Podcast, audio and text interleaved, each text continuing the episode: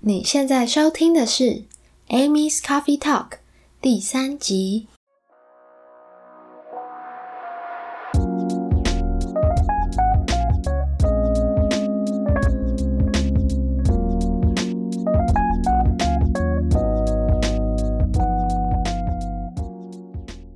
Hello，我是 Amy，今天想要来跟大家介绍一个我自己很喜欢的领域。就是人生教练。那人生教练这个名词，乍听之下觉得好像有点空泛，会有点疑惑，说：“诶，为什么我过我的人生需要有教练呢？”其实我们只要想一下，比如说健身有健身的教练嘛，健身教练他的目标就是帮助你在健身的过程之中可以做得更好。帮助你达到你的健身的目标，比如说你要瘦几公斤，你要增肌减脂到什么程度，那他会运用他的专业以及经验来去协助你，可以用更好或更快的方式，或更有效的方式来达成你的目标。那或者是你也有听过职涯教练，概念上也是类似，它就是帮助你可以更好的去发展你的职涯。透过他自己的经验，然后他给你的一些建议，让你可以更有系统、更有效能的达到你自己所想要实现的目标。所以，人生教练的话，他基本上也是会用一些他的方式，用他的经验，用他的专业来帮助你去更好的过好你的人生。这就是所谓的人生教练。那当然，有一些人生教练，他可能也会锁定在一个比较专精的利基市场上。在国外就有看到一些像戒酒的教练啊、创业教练啊，或者是像如何降低、减轻你的焦虑的教练。那人生教练为什么可行呢？然后以及当你跟人生教练工作的时候，他会用什么样的工具去帮助你呢？其实，在这一些问题上，我一开始也有一点困惑。直到我做了一些研究，发现其中一支我觉得算是人生教练蛮有名的流派，他们背后的一个想法就是：你的想法会创造出你的结果。所以，若要改变一件事情的结果，那么最好的方式就是去检视你的想法，然后从你的想法去改变，去着手。接下来就进入正题，来跟大家介绍我觉得还蛮厉害的人生教练工具。这个工具呢，它就是思维模型，是 Brooke Castillo 这位人生教练他在 Self Coaching One O One，就是自我教练一零一这本书中提到过这个思维模型，然后讲的蛮清楚的。那这个思维模型的内容具体是什么？如同我刚刚所说，你的想法会决定最后的结果。但它这边在模型里面分得更细，分成五个部分。这五个部分分别是现况、想法、感受、行动、结果。那我一个一个来说明。所谓的现况，就必须是大家都同意的事实。比如说，我是个人，我有个身体，我五十公斤。之类的，这个现况必须要是一个客观的事实，但你的想法就可能就是你对于现况比较主观的诠释了。比如说，我五十公斤是一个现况嘛，但是我觉得自己很胖，这个其实就是想法。那再来的话是感受，感受应该要能够用一个词简单的来形容。就像是在社群媒体上，你可以选觉得如何？那如何应该只有一个词，比如说高兴、难过、焦虑、烦恼、自卑等等。那再来是行动，行动也蛮好理解的，就是你实际上去做了或没做什么事情。最后结果，结果就是你最终现况的变化或者没有变化。这个思维模式背后的哲学认为，我们对于现况的想法制造出感觉，最后影响我们的行动，才导致最后的结果。所以，如果要扭转结果，就必须从我们脑袋中的想法着手。那我们举个例子来让大家更好理解。我自己还是一个菜鸟教练的时候，有一次在跟客户咨询过后，因为没有达成我原先想要实现的效果，我就心情很坏，然后我就去跟我的教练说：“怎么办？我觉得自己好差哦，我是不是其实不适合做这一行之类之类的？”那这个时候呢，教练他就用了模型的方式来引导我。他叫我首先区分出这件事情的现况，还有我的诠释。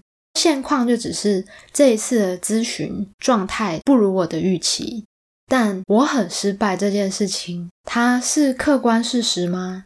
不，它只是我自己的想法。我觉得自己很差，我觉得自己不适合，我觉得自己点点点点，这些都是所谓的限制性的信念。那这些信念会导致我有什么样的感觉呢？就是很灰心嘛。那灰心的话，我可能就会从此想要放弃做这件事情。那最后当然也就没有办法达成我想要做教练的这个期待。那如果说我想要有做一个成功的教练的话，那我应该要怎么做呢？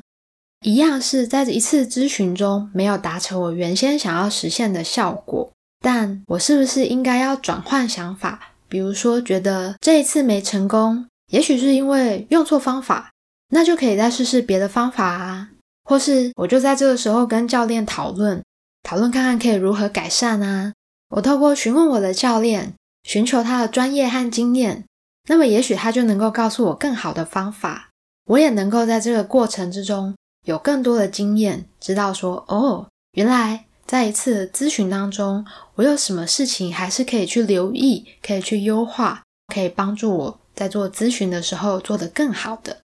那转换了想法之后呢？我发现我就开始变得跃跃欲试了，因为我的想法已经从觉得我很失败，变成是我只是试到了一个不成功的方法。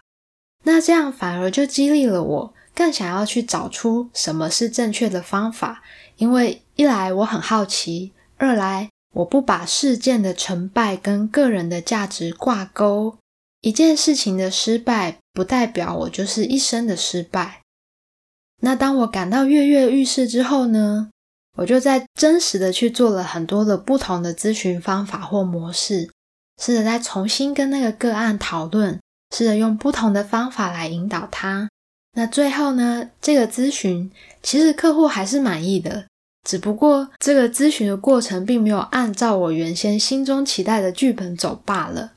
讲到这边，大家应该已经了解我的意思。这整个思维的模型，重点就是在于背后的一种思考，思考我们的想法是如何影响最终的结果呢？开始对我们的想法，我们对自己和他人的评判有所觉察，去看清楚这是事实，是现况，还是只是我自己的诠释而已。那天我老公休假。一大早就出来坐在沙发上吹电扇看手机影片，把手机的扩音开得很大声。我当时心里就浮现一个想法，说老公在家把我宁静美好的早晨毁了。所以我当时其实一开始有点生闷气，就躲到房间里。但是我当时开始冷静下来想，我美好的早晨真的毁了吗？还是只是我把它诠释成毁了？我能不能够礼貌性的请他小声一点，或者是我就在这个安静的房间里面继续做我想做的事情就好啦。我转换了这个想法之后，我忽然就觉得我好像没那么生气了。那因为我没这么生气了，最后那个早晨依然是一个美好的早晨。所以为什么会叫做人生教练呢？也就是因为你可以看到这个思维模型，它其实不限于某一个特定的领域。